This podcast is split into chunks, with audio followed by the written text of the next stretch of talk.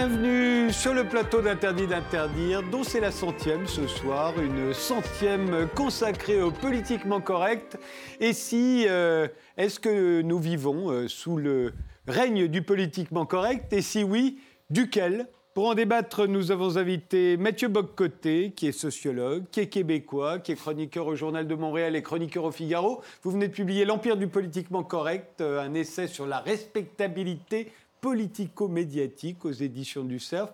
Alors c'est quoi le politiquement correct pour vous, sachant que vous en donnez une définition, page 32 de votre livre, on, va la voir euh, s'afficher. Euh. Oui, ça, je l'ai lu. En fait, si je, la, je vais la résumer autrement, c'est cette espèce de progressisme obligatoire présent dans le système médiatique et académique, il faut le dire, qui consiste à refouler toute forme de critique du progressisme, non pas sous le signe d'un argument légitime, mais à le pathologiser, à le disqualifier moralement, donc à l'exclure du débat, à l'évacuer du périmètre de la respectabilité politico-médiatique. Raphaël Liogier, vous êtes sociologue et philosophe, vous êtes l'auteur, euh, entre autres, hein, de Ce populisme qui vient, qui était paru chez Textuel en 2013 et qui était déjà sur le même sujet, et, de, Descente au cœur du mal. Euh, de quoi MeToo est-il le nom, qui est paru euh, également aux éditions, non, cette fois-ci aux éditions Les Liens qui libèrent. Alors c'est quoi pour vous le politiquement correct moi, je crois que le politiquement correct, c'est pas une question de contenu euh, progressiste, conservateur, réactionnaire, euh, moderne, pas moderne, etc. C'est justement euh, le fait de laisser de côté le contenu euh, au profit, euh, au profit d'une sorte d'instrument pour exclure l'autre, quel que soit le contenu de ce qu'il dit. C'est-à-dire qu'on n'a pas le temps finalement d'expliciter le contenu. C'est ça le problème du politiquement correct. Gabriel Robin, vous êtes rédacteur en chef du magazine L'Incorrect, qui est un magazine de droite contre le politiquement correct, comme son titre l'indique. Alors, c'est quoi le politiquement correct contre lequel vous êtes dans ce magazine? Vous êtes le rédacteur en chef de la partie web, hein, plus spécialement. Alors, je vais rebondir sur ce qu'ont dit euh, les deux précédents invités. Euh, il y a une phrase du psychanalyste Daniel Winnicott qui parlait de la mer trop aimante. Donc le politiquement correct, c'est une chape de plomb en fait, qui nous empêche parce qu'on a peur de blesser l'autre, donc on ne peut pas tout dire. Et la mer trop aimante, c'est Big Mother, elle nous étouffe. Et donc on installe le politiquement correct parce qu'on a peur que les gens, quand ils expriment quelque chose, ils blessent trop de, aujourd'hui de narcissisme particulier. Quoi. Louisa Yousfi, vous êtes journaliste, militante décoloniale, vous présentez l'émission en ligne Parole d'honneur. Le, politiquement correct pour vous? Alors pour certains, c'est vous le politiquement correct. Oui, ça, serait difficile de, le défendre à mon avis. Euh, selon moi, euh, je pense que le, politiquement correct tel qu'il est employé aujourd'hui euh, dans le débat public français, français est, une, une espèce de cache-misère idéologique employée essentiellement par les promoteurs de la pensée néoconservatrice dans le but euh, de euh, disqualifier euh, leurs adversaires politiques. Et donc je ne pense pas que c'est uniquement un, un, débat purement intellectuel qui opposerait, comme ils voudraient nous, le faire croire, des esprits honnêtes qui seraient simplement mus par la volonté de défendre la liberté d'expression ou encore la démocratie face à une horde de, militants enragés qui, elles, en revanche, voudraient, voudraient imposer un, un, dogme à l'ensemble de la société. Je pense que c'est une véritable bataille politique, que les gens euh, qui dénoncent le politiquement euh, correct sont situés politiquement, euh, qu'ils défendent une idéologie, une idéologie, politique que moi j'estime être aussi une idéologie raciste, et que lorsqu'ils disent, par exemple, qu'on euh, on ne peut plus rien dire aujourd'hui. En fait, ce qu'ils disent, ce qu'ils veulent, euh, ce qu'il faut entendre, c'est euh, on ne peut plus être raciste tranquille aujourd'hui, en fait. comme Ouria Boudjela, par exemple. Comme Ouria Boudjela, eh ben, du, du, coup, du, coup, vous, me, permettez aussi de, de, rajouter une chose, c'est que d'abord, non seulement cette, cette pensée de l'anti-politiquement correct me semble absolument dominante dans le débat, dans la parole politique, dans la parole publique. Je rappelle que leur champion leur figure de proue, c'est Éric Zemmour, qui est euh, quand même est très, euh, est très présent dans les, dans les médias. Je rappelle que son... Il est beaucoup moins qu'avant. Euh, vous il, pensez que vous alliez dire Alain Finkielkraut, qui est oui, Alain Finkielkraut, qui, qui dénonce le politiquement correct depuis bien plus longtemps. C'est vrai, c'est vrai. Et je, pensais à Éric Zemmour parce que son livre est, en top, est au top des ventes aujourd'hui en France. et je, je rajouterais surtout que ces gens qui défendent le politiquement l'anti, enfin qui, qui dénoncent dénoncent le politiquement euh, correct euh, passent leur temps à dire que donc ils sont censurés, euh, qu'ils veulent justement au contraire libérer la parole et le, débat démocratique, et en même temps ce sont les mêmes qui signent continuellement des tribunes pour par exemple, demander l'interdiction de colloques universitaires qui soient antiracistes, décoloniales, contre l'islamophobie, comme ça a eu lieu à la Sorbonne récemment, qui passent aussi leur temps à, se, comment dire, à participer à des campagnes d'ostracisation de, euh, et je dirais de, de, diabolisation de mouvements et de partis politiques, comme par exemple le Parti des Indigènes de la République, au sein duquel je, je, milite moi-même, et aussi euh, de militants euh, politiques comme Ouria Boutelja, qui est la cible aujourd'hui d'une véritable chasse aux sorcières, de Marwan Mohamed, qui est l'ex-directeur du CCIF, de Rokaya Diallo, de Maboula Soumaoro, de Siam Asbag, etc., etc. Donc, moi, j'ai l'impression que c'est vraiment une inversion du rapport, du rapport de force aujourd'hui. Alors, comme qui dirait, c'est bien ou mal parti selon le point de vue qu'on voudra. C'est-à-dire à partir du moment où vous affirmez que la critique du politiquement correct masque l'idée qu'on réclame le droit d'être raciste à nouveau dans l'espace public. On, tombe immédiatement, me semble-t-il, dans l'expression la plus caricaturale et la plus violente, pardonnez-moi, du politiquement correct. Parce que qualifier quelqu'un de raciste, on s'entend, ce n'est pas lui prêter une position politique. C'est le marquer à jamais du fer rouge de l'infréquentabilité la plus absolue. Or, ce que je constate, c'est que la définition du racisme, on ne cesse de l'étendre pour l'appliquer au plus de gens possible. On dira le racisme systémique, le racisme structurel, le racisme universaliste, le racisme racisme différentialiste, les définitions se multiplient. Or, le fait est que affirmer, par exemple, qu'il faut réduire les seuils d'immigration, ou critiquer le multiculturalisme d'État, ou en appeler à l'assimilation républicaine, ou à la culture de convergence, ou encore affirmer qu'il est nécessaire que les nouveaux arrivants prennent le pli de la culture du pays qu'ils rejoignent, rien de tout cela ne relève du racisme, sinon dans votre imaginaire, vous semblez étendre la définition de ce terme de manière exagérée et presque loufoque. Donc je crois que le propre, il y a une tâche d'hygiène aujourd'hui intellectuelle, consiste à éviter d'utiliser de tels propos qui servent non pas justement à débattre, mais à transformer en monstres, en infréquentables, en héritiers du Troisième Reich, ceux qui défendent des idées, me semble-t-il, convenables, c'est-à-dire cette idée que l'État-nation n'est pas une idée sotte et qui mérite d'être poursuivie. Mais vous reconnaîtrez que, parallèlement, euh, de plus en plus d'organisations antiracistes sont elles-mêmes accusées d'être racistes. Bah, bah, c'est le cas des, indigènes de la République qui, se, qui se veulent un parti antiraciste et qui sont accusés d'être racistes, mais, c'est vrai de à peu près la moitié des organisations. Sachant que, la LICRA est accusée d'être raciste par les, par les mais deux choses, je peux me permettre. Premièrement, euh, il y a cette idée, lorsqu'on décide d'utiliser, de construire politiquement un discours autour de la notion de race, de manière explicite, en en appelant à la ségrégation des groupes nommés race, une forme de racialisation, à tout le moins, là, on est effectivement devant un problème assez grave. L'autre chose, parce que vous avez dit, c'est un discours de plus en plus présent. Moi, je suis frappé dans l'espace public. Par, on, vous savez, depuis quelques années, on dit qu'il y a une forme de renversement d'hégémonie dans l'espace public. Hein. Les réacs et les conservateurs seraient aujourd'hui partout. Et moi, j'ai une réponse à ça assez claire, me semble-t-il. C'est que la, gauche ou le progressisme, la gauche était si longtemps dominante qu'il lui suffit d'être contestée pour se croire assiégée. et la droite était si longtemps dominée qu'il lui suffit d'être entendue pour se croire dominante. Double quiproquo. Me semble-t-il qu'en ces matières, il faut éviter de s'imaginer qu'il y a une forme d'hégémonie réactionnaire dans l'espace public parce que quatre ou cinq ou six intellectuels réussissent à se faire entendre dans un espace public qui leur est fondamentalement euh, inhospitalier. Raphaël Liogier moi, moi, je crois qu'on est surtout, si on regarde sur le temps long, dans une, dans une période où euh, il y a des, des, angoisses, des anxiétés collectives. Et l'anxiété essentielle, l'anxiété collective essentielle aujourd'hui, c'est l'anxiété de la globalisation et ce que comporte la globalisation euh, de mélange, d'hybridation, de transformation culturelle, de transformation globale des identitaires. Donc il y a des gens qui réagissent en négatif, c'est moi ce que j'appelle le populisme, j'ai une définition très précise du populisme. Pas du tout ni la démagogie, ni euh, le fait d'être proche du peuple, comme dit euh, Jean-Luc Mélenchon pour dire que c'est bien d'être populiste. Non, non, le populisme, c'est quand on cultive la fiction d'un peuple total, indifférencié et qu'on cultive un sentiment d'angoisse qu'on va partager avec euh, cette, cette population, indistinctement des, de la gauche, de la droite, du progressisme, etc. Donc moi, qu'est-ce que vient faire aujourd'hui dans cette situation la question, la question du, du, politiquement correct? La question du politiquement correct, on l'a bien vu là dans le début de notre discussion, euh, on, peut on peut se renvoyer la balle à l'infini. Mais en se renvoyant la balle à l'infini, on ne discute plus du fond. C'est-à-dire, on argumente plus du tout. Moi, je me souviens de dans Ce Soir ou Jamais même, ou dans d'autres, émissions, où on dit Raphaël Yogier, ah, toute façon, de toute façon, vous, vous êtes un islamo-gauchiste.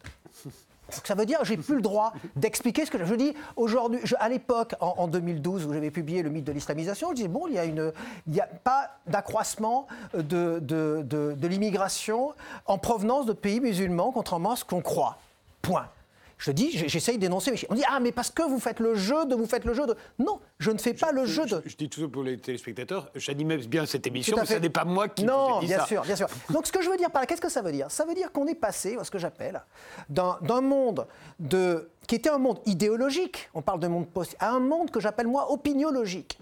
Et le monde opiniologique, c'est comme euh, Baudrillard parlait, différencier le signe du sens. L'opiniologie, c'est le signe. Donc on veut faire signe que l'autre est un, est un, euh, n'est pas légitime, sans discuter ses arguments, on dit il n'est pas politiquement correct. Celui-là n'est pas politiquement correct. Ou il est, politiquement. Ou il est politique. Plutôt, pardon, il est exactement, c'est ça.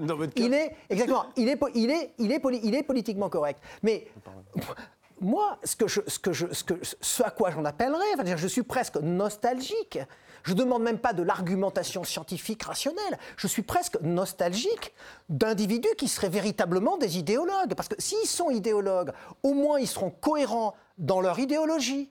Et on peut respecter quelqu'un qui est cohérent dans son idéologie. Par exemple, Ouria Bouteja, c'est vrai qu'elle a été exclue au nom du fait que, pour le coup, elle ne serait pas politiquement correcte. On peut lui reprocher ce qu'on veut. Mais les indigènes de la République, ils sont cohérents dans leur idéologie.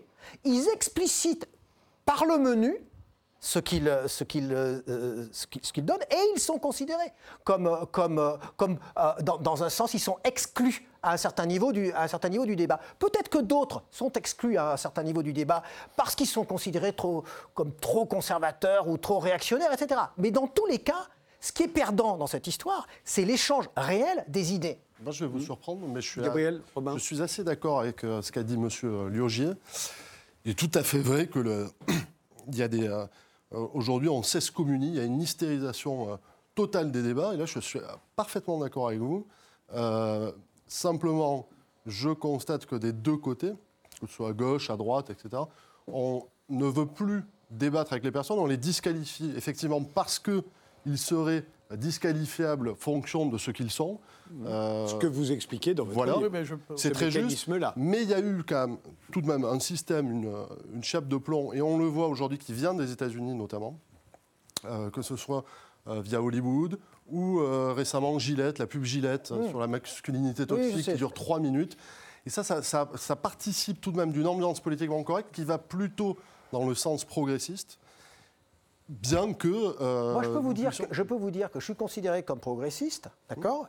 Je n'ai jamais disqualifié qui que ce soit au nom du fait qu'il serait réactionnaire ou je ne sais quoi, etc. Je donne toujours des définitions précises lorsque je dis quelque chose sur quelqu'un. J'ai même accepté de faire des débats euh, au sein de groupes maurassiens qui m'ont invité et j'ai fait le débat directement. Alors, en revanche, ceux qui sont face à moi, eux, ne se sont pas privés de me coller des étiquettes pour m'empêcher d'expliquer dans le détail ce que je voulais expliquer. Je ne ferai pas ça avec vous, euh, ni avec madame. Non, hein, non. Euh, vous pas correct, on est d'accord. Je peux me permettre les idées ne sont pas désincarnées, elles s'incarnent dans des systèmes médiatiques, universitaires. Et je vais donner un exemple tout récent, me semble-t-il, qui laisse comprendre que la question du politiquement correct, qu'est-ce que j'entends par là, c'est les critères de respectabilité politico-médiatique qui structurent l'espace public. C'est un sujet d'étude à part entière.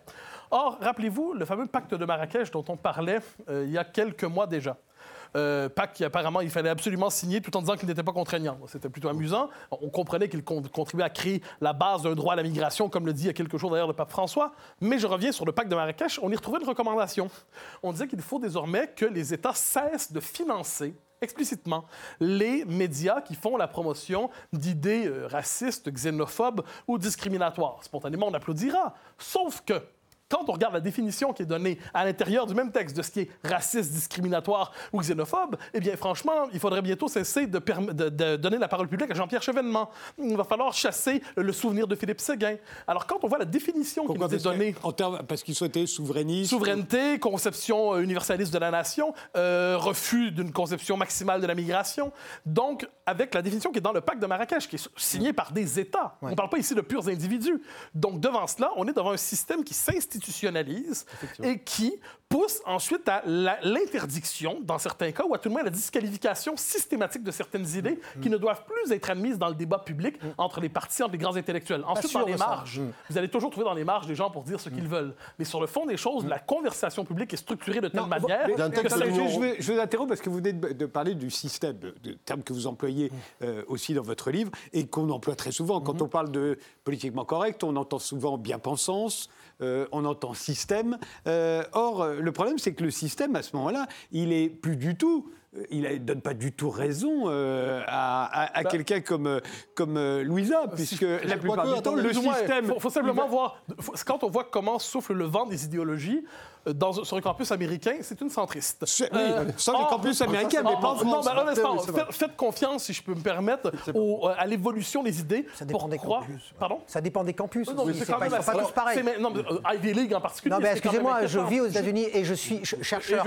dans la Ivy League. Donc, je, vous assure que c'est plus compliqué que ça. Pardonnez-moi, je vis en Amérique du Nord, je suis familier avec cette univers. On peut chacun présenter notre certificat de résidence. Non, non, non, mais la question, c'est pas une question de certificat. C'est que vous simplifiez outre mesure, ne serait-ce que quand vous parlez de système. Le système, ça ne veut juste rien dire. Le système, c'est comme lorsqu'on dit on. J'avais un directeur de thèse, Bruno Etienne, que euh, vous avez invité plusieurs fois à l'époque, quand il était vivant. Il disait on est un con. Le système est un con. On s'en fout du système. Qui, quoi, comment, où On peut néanmoins avoir une perspective globale sur la société. Parce que c'est comme ça qu'on fait du politiquement correct. Vous voyez En parlant du système. Alors, juste dire un instant. Donc, ces idées, cette espèce, de, dans ce cas-là, l'orthodoxie euh, décoloniale, on pourrait utiliser d'autres termes, euh, aux États-Unis, c'est normalisé. Au Canada anglais, c'est normalisé. Au Québec, ça pousse. Et faites-vous en pas, en France, ça va pousser. Donc, sa transgression, si je peux me permettre, sa transgression annonce la norme de demain. mais, je vais compléter quand même sur ce que disait non, non, Je vais donner la parole à Louise Ayoub. Je vous donne la parole. Sur ce que j'ai entendu et qui me semble tout de même manquer euh, euh, de rigueur d'une manière évidente, en fait, dans l'analyse que vous faites, notamment du mouvement antiraciste et décolonial. Parce que vous semblez euh, mélanger à peu près tout. C'est-à-dire qu'il euh, y existerait un, mouvement euh, antiraciste dans lequel vous mettez à la fois ce que nous, par exemple, on appellerait l'antiracisme moral, qui est en fait hérité de la gauche socialiste mhm. et qui a effectivement... SOS racisme. SOS Racisme, euh, et qui a effectivement, selon nous, euh, donné lieu à une espèce de bien-pensance euh, qui, qui s'est manifestée par, par l'exigence d'un discours d'une parfaite exemplarité morale, sans que, effectivement, les, des politiques soient véritablement menées dans l'intérêt des populations issues de l'immigration. Nous, en revanche, ce que nous proposons, c'est un antiracisme politique qui est né qui est né en contradiction avec cette gauche euh, antiraciste et euh, qui a apporté euh, ceci de nouveau que nous, nous osons dire les choses telles qu'elles sont. Nous osons appeler un chat un chat. Qu'est-ce que ça signifie? Ça, ça, ne signifie pas, comme ce que vous avez dit, que nous sommes un mouvement racialiste et comme vous, l'écrivez euh, par ailleurs euh, dans d'autres endroits. Nous ne sommes pas un mouvement racialiste. Pourquoi nous ne sommes pas un mouvement racialiste? Parce que nous ne pouvons pas racialiser. La, racialisation est un, est un, phénomène objectif, est un phénomène qui est adossé à une relation euh, de pouvoir, à, un État. Nous, en revanche, ce que nous faisons, c'est que nous constatons qu'il y a une racialisation de, la société en, France qui hiérarchise des groupes sociaux en fonction de leur appartenance, donc qui crée des, groupes tels que il y a des blancs, il y a des noirs, il y a des arabes, il y a des roms, etc., etc. Et nous, nous dénonçons cette, cette, cette racialisation. Vous la, vous la vous la normalisez, vous l'institutionnalisez. Ben, non, c'est ce que je, je, Non, mais c'est dingue. Non, parce qu'on vous reproche, on vous reproche d'employer le terme racisé. Il y aurait des populations racisé. Vous savez alors, bien qu'on trouve ça trop politique. Personnellement, mais les populations racisées, ça veut dire le regard social sur justement ça. Donc c'est la racisation. Mais le mot a été dénoncé à l'Assemblée. justement, pour moi, tout le monde est racialisé, même le blanc est racialisé. Donc c'est pas une terminologie que j'ai l'habitude d'employer. Mais quand nous disons, par exemple, qu'il existe des races sociales et pas biologiques évidemment, mais sociales, c'est-à-dire socialement construites, euh, ce que nous voulons dire euh, par là, c'est qu'il faut pouvoir nommer ce phénomène, ce phénomène qui, euh, qui crée des, des, inégalités pour pouvoir les dépasser, pour pouvoir les combattre mais pas, mais pas du tout pour s'en revendiquer et s'en Non, satisfaire. Absolument pas. C'est pas parce qu'on c'est des classes sociales est pour les classes Mais oui, sociales. Gabriel, Non, Robin. mais j'aimerais simplement euh, euh, insister sur un, sur un point, c'est que il me semble qu'on confond parfois aujourd'hui euh, la notion de politiquement incorrect et la notion de transgression. C'est-à-dire que quand vous dites qu'il y a effectivement une société qui se racialise, qui se communautarise, c'est une évidence. J'ai des yeux pour le voir et des oreilles pour l'entendre. On voit très bien qu'en France, les gens se reconnaissent fonction de leur appartenance ethnique, euh, de leurs origines sociales de plus en plus, et que la société française s'atomise. Sur le constat, Et que la on- société aussi, elle est, Voilà. à les classer également comme telles Oui. Ou c'est- ce sont, est-ce que ce sont les gens Enfin, il y a eux-mêmes une société, du moins, qui, qui s'atomise. Peut-être pas tout le monde ne le vit pas comme ça, Non. mais c'est une réalité au moins médiatique. non. Ça, c'est sûr. Non. Et ce qui est une réalité médiatique euh, peut être une réalité sociologique et même anthropologique et s'accentuer avec le temps.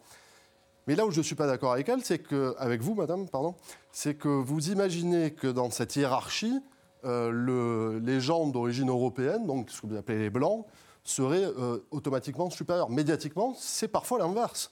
C'est-à-dire qu'ils n'ont plus le statut de victime, étant eux-mêmes en fait des, euh, des, coupables ontologiques, des, justement des, des colons, etc. Euh, le statut de victime étant si important dans notre société, c'est le nouveau Christ, euh, la victime, en fait l'immigré le nouveau Christ, euh, qui fait son chemin de croix dans la société française, eh bien, nous sommes plutôt infériorisés que l'inverse. Voilà, c'est Alors, simplement- juste une réponse, parce que je connais la réponse en général que Non, mais pour on moi, donne c'est- à c'est- c'est ce racisme fantasme. anti-blanc et le racisme. Ah, j'ai pas parlé de que racisme subiraient- anti-blanc, Non, mais attention. que subiraient les hommes euh, hétérosexuels sur le- de plus de 50 ans. Sur le, le racisme anti-blanc, euh, nous ne pensons pas qu'il existe un racisme anti-blanc au sens où le terme raciste est pour euh, le, le racisme euh, se, se définit comme étant un système politique. Euh, donc euh, c'est pas, il ne s'agit pas de. C'est vrai que ça peut être un sentiment individuel aussi. Non, en fait, c'est une autre définition. Il, il se trouve que la définition du, du, euh, du racisme est toujours adossée à une relation, à une position de pouvoir. Et donc, euh, on il il n'y a pas de racisme anti-blanc au sens où, où il n'y a pas de discrimination structurelle qui touche Voilà, les blancs. la En réponse. revanche, il y a effectivement des agressions Ça peut de, de Mathieu blancs, c'est condamnable, etc. Mathieu La Bocoté, après je vous donne. Je ne veux pas basculer euh, trop longtemps sur cette question du, racialisme indigéniste, euh, qui, qui est malheureusement réelle, mais on, est, on se Il- retrouve il, dans... tient ce- à dire mais, du mais- mais- mais- ça, mais- mais je crois que vous avez une lecture racialiste des rapports sociaux. Euh, Je ne veux pas dire le Malgré ce contraire. que, malgré Si- si ce que j'en- je viens de vous Ben, vous ne me expliquer. convainquez pas, Mais madame, non. évidemment. Mais c'est- quand même incroyable. Bah oui, mais- du dépassement du racisme. Bah voilà, Ah, mais ça s'appelle un dialogue de sourds, ça s'appelle de la mauvaise foi. Ne vous croyez pas, ne, croyez pas, ne croyez madame, que le désaccord avec vous relève de la mauvaise foi. Il se peut qu'on soit simplement en désaccord. Or, or, euh, oui, ah, ça. Mais sauf que vous n'en avez pas fait de la démonstration. C'est-à-dire j'ai tout un chapitre là-dessus, mais simplement, ce n'est pas l'enjeu principal de la conversation. Cela dit, je me permets un exemple. L'utilisation aujourd'hui de la notion de blanc est une notion qui, à mon avis, est ubuesque. Je donne un exemple.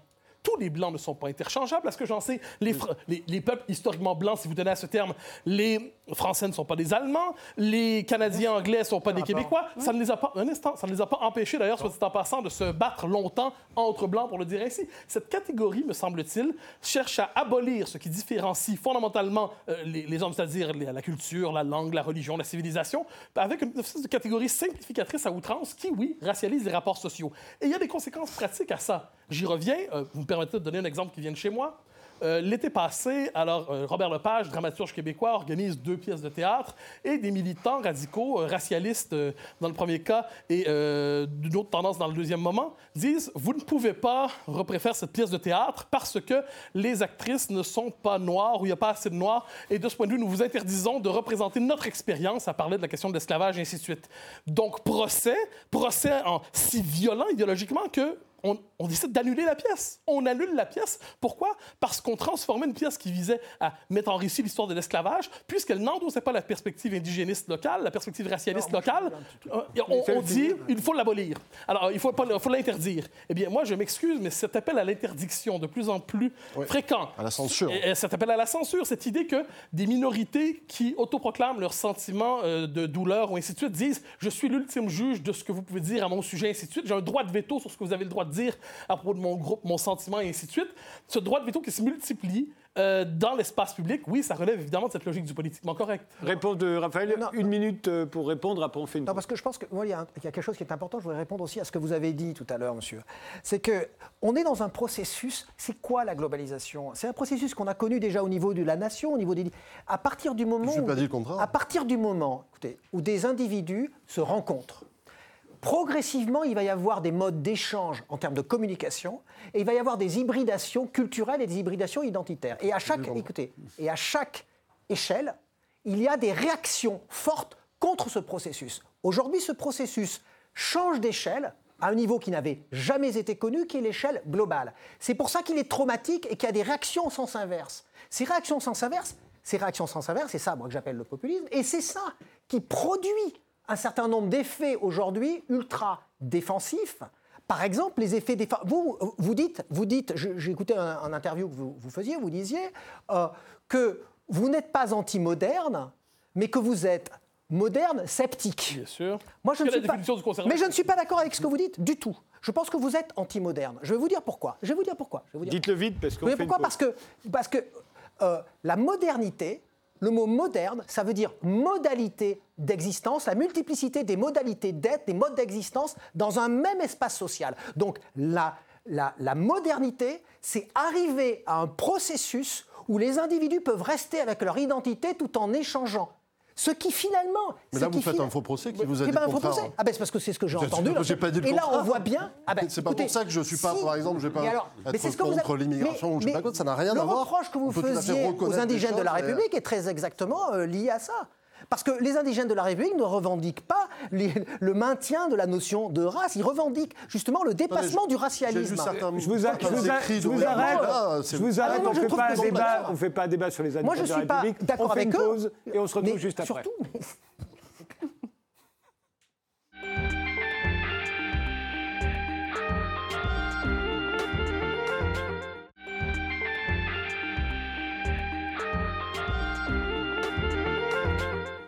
On continue notre débat sur euh, le politiquement correct avec Mathieu Boccoté, qui est sociologue et qui vient de publier L'Empire du politiquement correct euh, aux éditions du CERF, avec Raphaël Liogier, qui est également euh, sociologue et philosophe et qui avait publié Ce populisme qui vient en 2013. C'était aussi sur le politiquement correct. Il y a Gabriel Robin, qui est rédacteur en chef côté web de l'Incorrect, un magazine qui s'intitule L'Incorrect parce qu'il est contre le politiquement correct. Et Louisa Yousfi, qui est journaliste et militante décoloniale et qui présente l'émission en ligne Parole d'honneur. Euh, alors reprenons sur ce politiquement correct et essayons de voir, de, l'élargir, parce qu'il n'y a pas que les notions de racisme, d'antiracisme, de racialisme, euh, de population racisée dans le politiquement correct, euh, Mathieu Boccoté. Non, en, effet, je pense que tout ce qui relève, en fait, le, noyau idéologique du politiquement correct, c'est ce que j'appelle l'orthodoxie diversitaire. Le récit diversitaire. Le grand récit diversitaire. Le grand récit diversitaire. Non, parce qu'il n'y a pas que ça.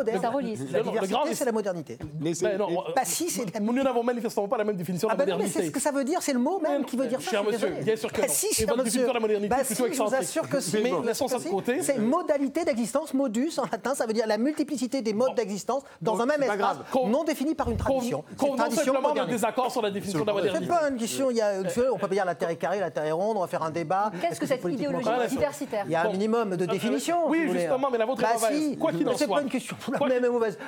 Laissez tomber. Quoi qu'il en soit. Donc, l'orthodoxie diversitaire, le grand récit diversitaire, c'est cette idée que fondamentalement, le monde qui se constitue doit passer par la déconstruction de toutes les normes historiquement ou anthropologiquement constitutives de la civilisation occidentale telle que nous la vivons, et qui repose sur une survalorisation du discours victimaire, pour peu qu'il réclame justement de...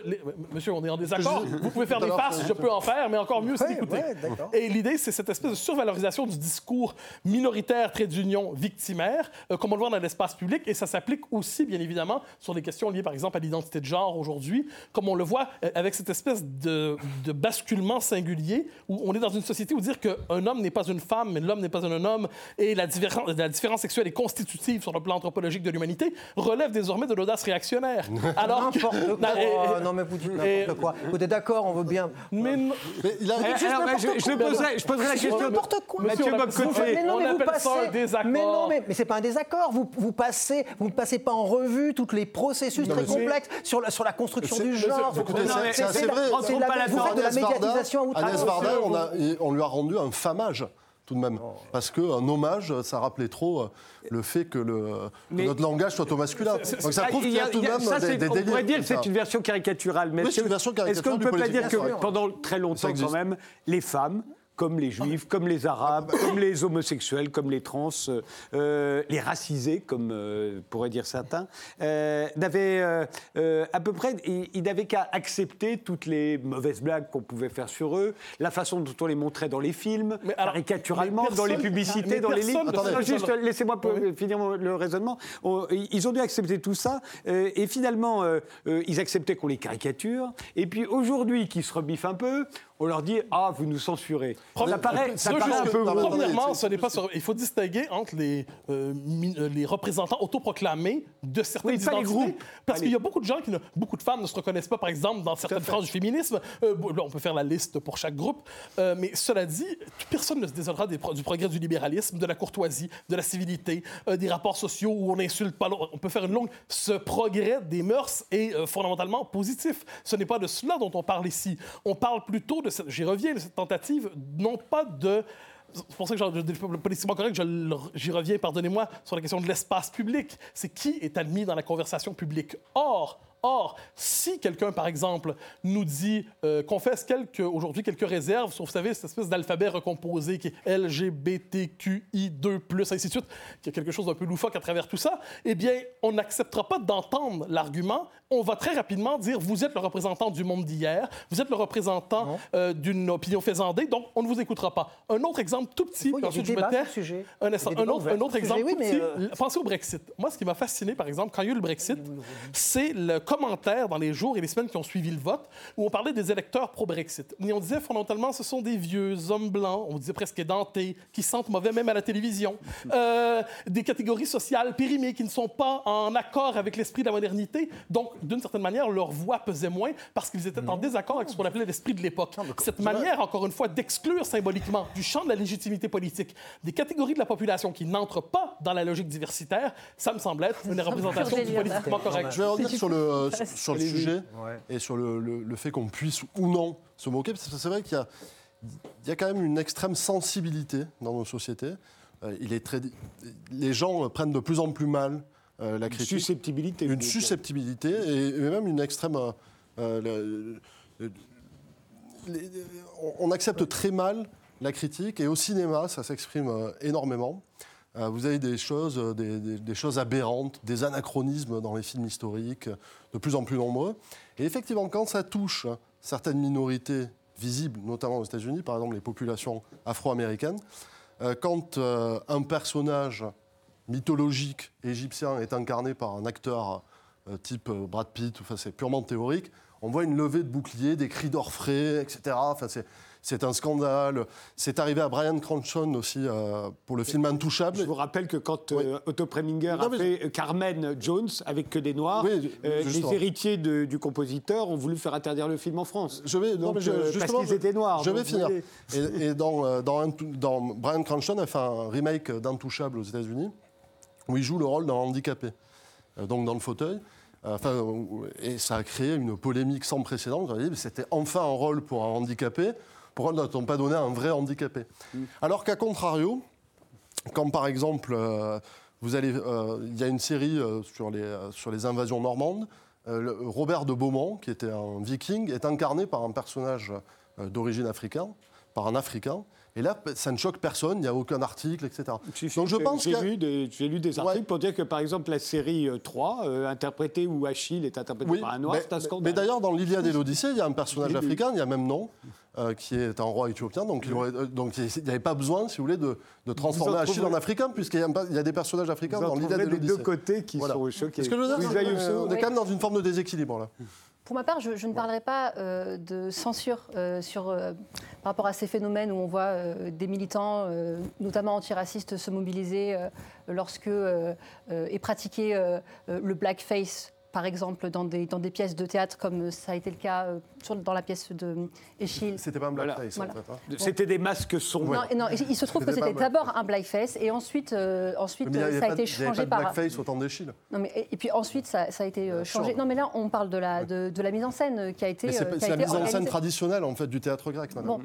Euh, il se trouve que euh, moi, je, ne parlerai pas de censure parce que je, pense même qu'au contraire, c'est une occasion d'ouvrir un débat en fait euh, en France qui me paraît être un débat sain, qui me paraît être un débat salutaire sur la question des représentations des, des, populations issues de l'immigration. Et je pense même en fait que c'est une réaction à une véritable censure, elle, qui est une censure massive, qui est une censure structurelle et qui se joue au niveau euh, de l'accès euh, à la production euh, culturelle et artistique dans ce pays. Parce que les populations issues de l'immigration ne jouissent pas de fait des mêmes accès à la parole publique, à la parole artistique, et que c'est là l'occasion pour elles de, comment dire, de, se réapproprier, de se réapproprier des espaces et de se réapproprier une parole qu'elle n'a pas, qu'on lui a confisqué.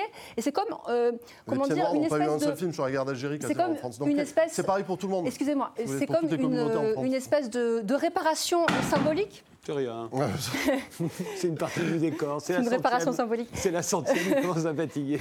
Donc je dirais que c'est une espèce de, de, réparation euh, symbolique qui vise moins à interdire certaines choses aux artistes blancs que, euh, en fait, à poser la question de l'égalité de, de, la liberté. Ce n'est pas euh, l'idée, c'est pas de restreindre la liberté, c'est de dire cette liberté, elle doit être égale pour toutes. C'est le problème des idées, parce qu'en pratique, ça restreint la liberté. Dire quelque chose, parce euh, prenons l'exemple justement d'un acteur noir dans une pièce de théâtre qui serait une pièce de théâtre antique où à l'époque, effectivement, les populations. Pas un problème. Non, c'est pas un problème.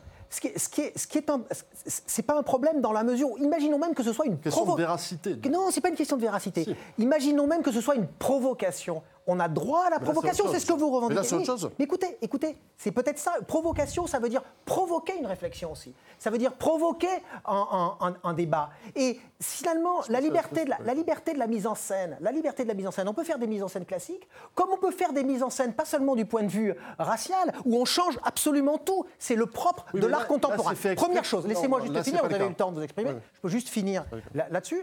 Euh, lorsque vous avez parlé de deux exemples que vous donnez du Brexit, et de l'exemple de euh, la féminisation ou euh, la neutralisation du langage, etc. Vous dites, il y a eu... La féminisation Si, le, lorsque... Si, LGBT. voilà, exactement. C'est pas la même chose, ça. Non. Oui, mais, non, mais, mais, non, mais d'une manière, d'une manière générale. D'une manière, alors, prenons l'exemple du Brexit. Vous dites, le, c'était une façon il y a une façon d'exclure euh, en ridiculisant les gens qui étaient pro-Brexit, etc., etc. Mais il y a eu les deux des deux côtés, parce que ça dépend. C'est moi finir. Ça dépend à quel niveau on se situe dans le niveau du débat. Est-ce qu'on est dans les médias à un certain niveau? Est-ce qu'on est dans un débat euh, plus profond, etc. Moi, ce qui me gêne dans votre discours, c'est que ce que vous remettez en cause, justement, c'est ce que vous appelez la logique diversitaire. Mais la logique diversitaire, c'est le propre de l'évolution de la modernité et c'est la garantie de la multiplicité des idées. Pour qu'il y ait des idées diverses, il faut qu'il y ait de la diversité. La logique diversitaire, elle va dans ce sens. Vous, vous le voyez comme étant quelque chose qui mettrait en cause votre identité parce que vous me semblez participer de cette espèce d'angoisse de perdre de votre identité, qui serait une identité monolithique, de québécois, de je ne sais quoi, etc. Ben, je ne sais pas, c'est vous-même qui vous auto-psychologisez. Hein. Mathieu pas l'impression. ça se voit. Euh, ça se voit pas. Vous, assure que si ben, Peut-être pas Dieu, vous. Si je vous psychologise vous-même, je dirais que vous êtes l'incarnation même de l'intellectuel bobo désincarné qui se permet ensuite de pontifier en se croyant scientifique. Allez-y, hein, Vous me donnez un peu ce sentiment-là, mais je ne vous dis pas ça parce qu'on va débattre. Non, certainement. Moi, je vous dis en tout cas. Alors moi, je vais vous dire autre chose. Est-ce que, juste euh, le politiquement correct, est-ce que ça relève pas de quelque chose de plus général? Et on pourrait dire que chacun le pratique à sa façon. On va dire que l'État, le, système, la bien-pensance me paraît assez généralisé. C'est au fond quelque chose que vous appelez dans votre livre la, maîtrise du récit médiatique,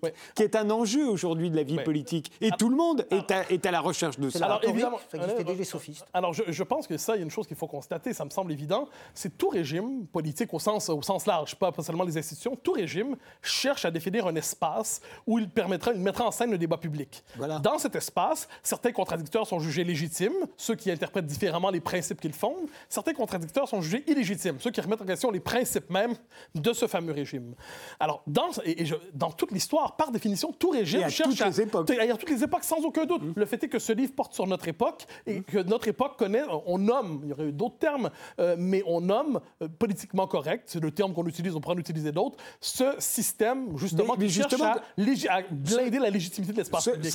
L'État qui va essayer de délégitimer, enfin du moins notre régime en France, qui va essayer de délégitimer l'électeur qui a voté pour le Brexit, va délégitimer de la même manière le musulman, et particulièrement la musulmane qui porte un voile. Là, il est plus dans la diversité, il est, il est, il est au contraire, il nous parle d'une république euh, Je ne ferai qui... pas, je- je ne ferai pas l'équivalence. C'est-à-dire qu'il y a, quand je parle des électeurs qui votent pour le Brexit, je reviens là-dessus. Évidemment, on peut trouver sur les médias sociaux des gens qui vont dire autre chose. Non, non, je parle du- je parle du gouvernement, là, ou de- de- de mais de l'organisation politique. Il fallait presque regarder, je me permets de l'évoquer, on dirait que le- la soirée du Brexit à la BBC. Il fallait regarder. Mais la BBC, qui est censée officiellement, chez les Britanniques, c'est l'incarnation même de la respectabilité médiatique, de la parole sensée, de la parole équilibrée, de la parole nuancée. Mais on avait l'impression qu'il y avait à nouveau Hiroshima quand, quand- quand les, quand les résultats rentraient. On avait ce sentiment qu'il y avait une catastrophe morale qui arrivait. Et dans les jours qui ont suivi, de même pour Trump, pour qui j'ai pas une sympathie exagérée, loin de là, mais loin de là, de même, on n'a pas cherché à comprendre les raisons des électeurs, on a plutôt cherché à les psychologiser, euh, à outrance, cherchant à voir quels étaient les mécanismes secrets, invisibles et nécessairement un peu nauséabonds et mauvais qui, euh, qui les conduisaient là. Et vous voyez cette notion, je me permets d'y revenir juste en, en- en un chose mot, en sens la inverse. notion de... La, même no- chose en sens inverse. La notion- Des Trumpiens contre les autres. Non, C'est- le niveau ça. du débat. Monsieur, tout n'est pas... C'est le niveau du débat. Non, non, non. Ça non. dépend à quel niveau on se situe. Mais moi, le- le- je- vous l'aurez noté, dans le, je, je me permets de dire, dans le livre, je parle des grands médias, du discours universitaire, du discours politique autorisé, autrement dit, du discours le plus officiel dans nos sociétés. Or, il me semble que ce discours là-dessus n'est pas, loin de là, euh, correctement, euh, correctement équilibré entre des tendances contradictoires. Loin de là. Et dans cet esprit, dans cet esprit, il y a un, un mot qui représente tout ça, me semble-t-il, c'est la notion de dérapage, qui est un de mes concepts préférés. La notion de dérapage présuppose une chose, qu'il y a un chemin bien tracé. Ensuite, on peut s'en écarter.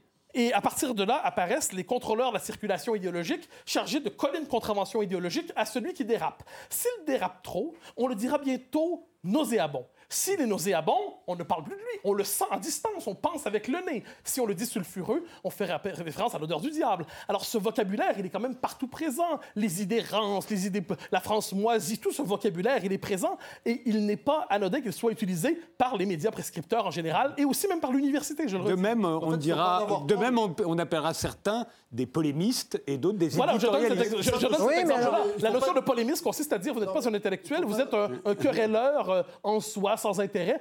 Euh, la notion de polémiste révèle qu'on situe la personne devant soi un peu en dessous de la Il ne respectabilité. faut pas du tout avoir peur de ces, de ces, euh, de ces injonctions à bien penser.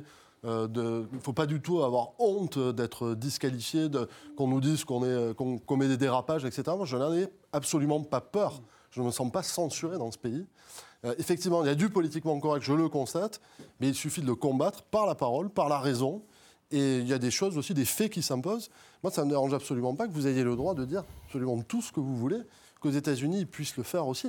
Mais je demande simplement une contrepartie. C'est-à-dire que dans le même temps, je ne sois pas immédiatement disqualifié pour mes opinions parce que je défends une certaine idée de la France, une certaine idée de la France historique. Je ne nie pas qu'il y ait une diversité d'idées sur ce que peut être la France. Moi, j'en ai une conception qui se rapprochera très probablement de celle de Mathieu Boccoté, à grands traits. Et je considère, tout comme vous, que, vous avez- que j'ai le droit de l'exprimer, que mon discours n'est pas illégitime par nature, puisqu'il était autrefois peut-être plus légitime, et il l'est moins aujourd'hui. Non, mais en mais tout cas, on a le droit de l'exprimer. Alors, sur la notion Voilà. de dérapage, ça veut dire que euh, votre définition, c'est que des individus qui dérapent, c'est ce que vous avez dit, sont des individus qui sont exclus. Vous avez dit, vous avez prononcé ce mot. Bon, aujourd'hui, qui dérape et qui est exclu? Ça serait intéressant de savoir qui dérape et qui est exclu. Mais dis- Parce que Dis-moi qu'il est plus invité sur le service non. public. Mais comment ça Non, mais certainement Zemmour, court. reçoit des Qui- campagnes de cabale médiatique tout de même, c'est une vérité. C'est-à-dire que euh, qui aujourd'hui fait des best-sellers?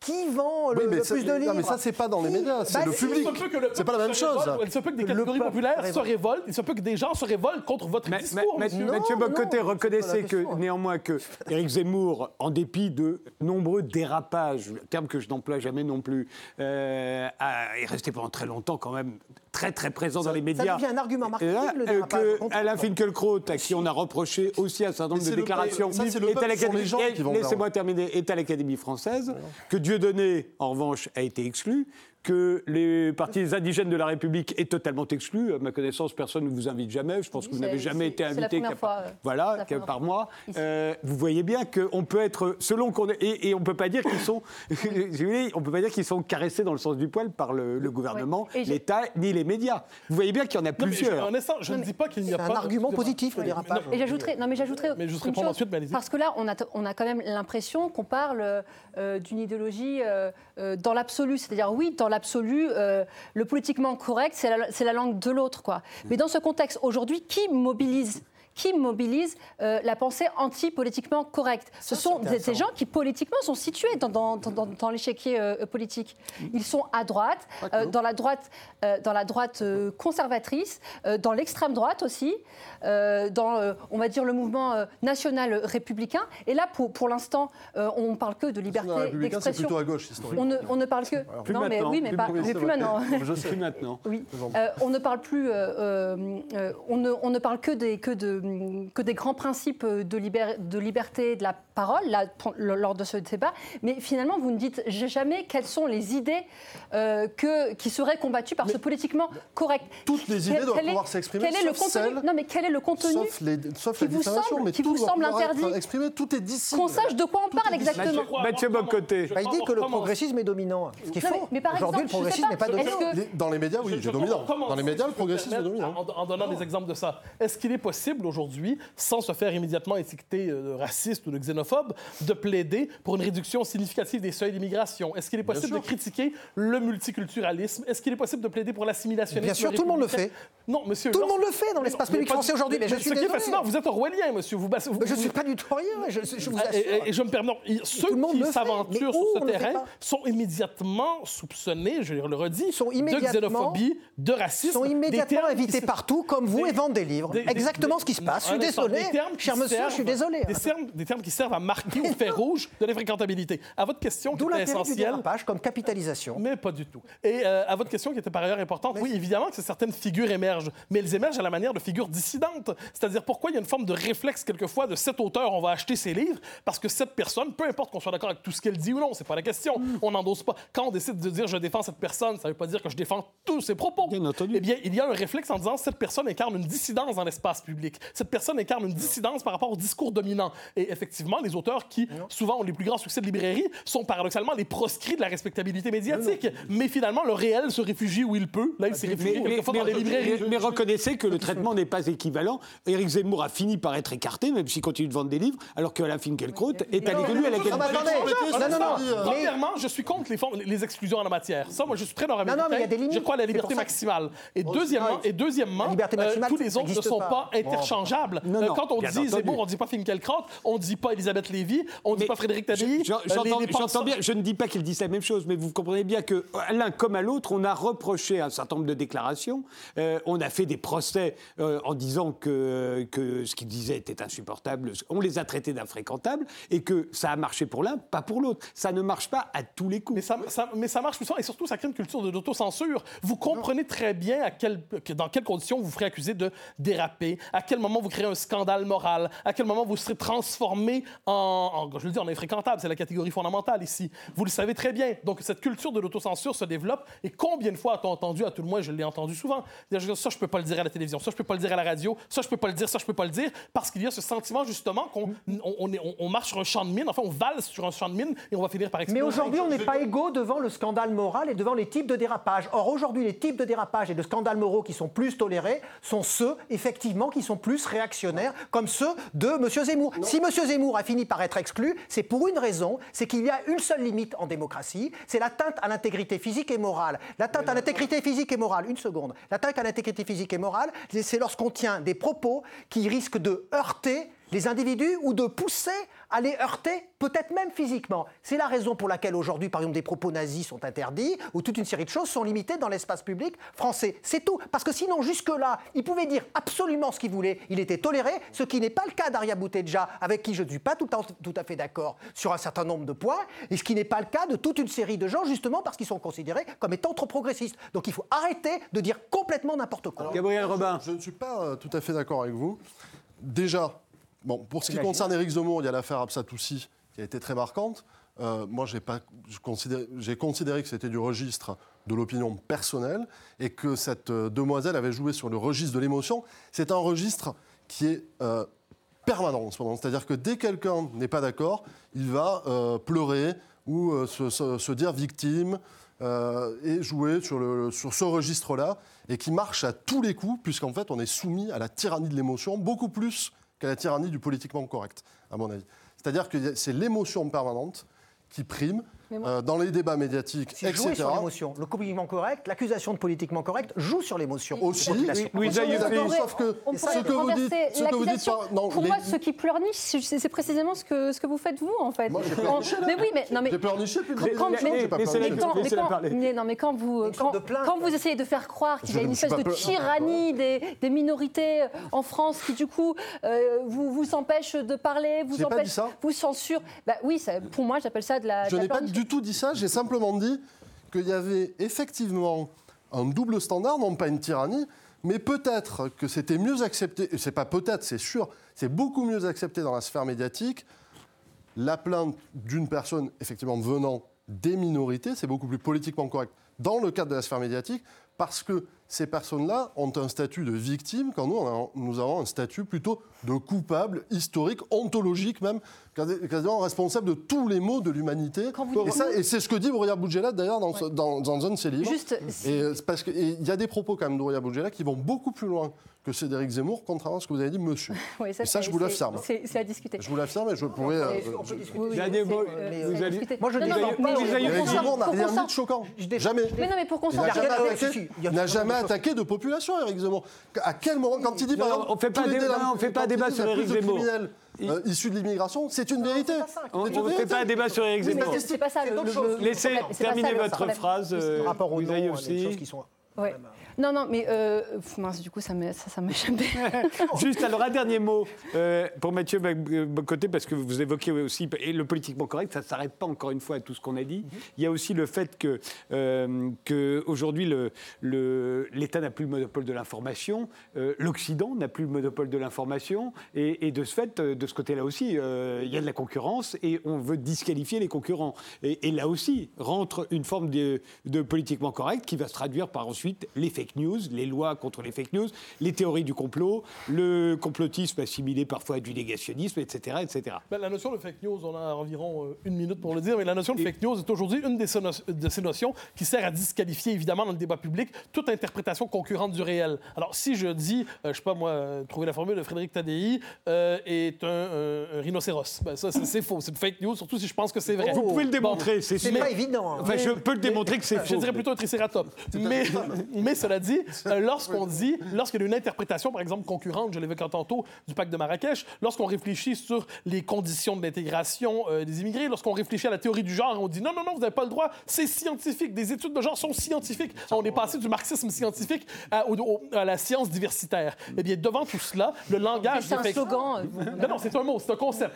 Et, euh, et le- et- et le- et le- le- la, la notion de fake news aujourd'hui sert effectivement à ne pas discuter de certaines interprétations qui peuvent agacer quelquefois euh, dans l'espace public. Je vous remercie tous les quatre d'avoir participé à cette centième euh, d'Interdit d'interdire. Merci de nous avoir suivis et rendez-vous au prochain numéro.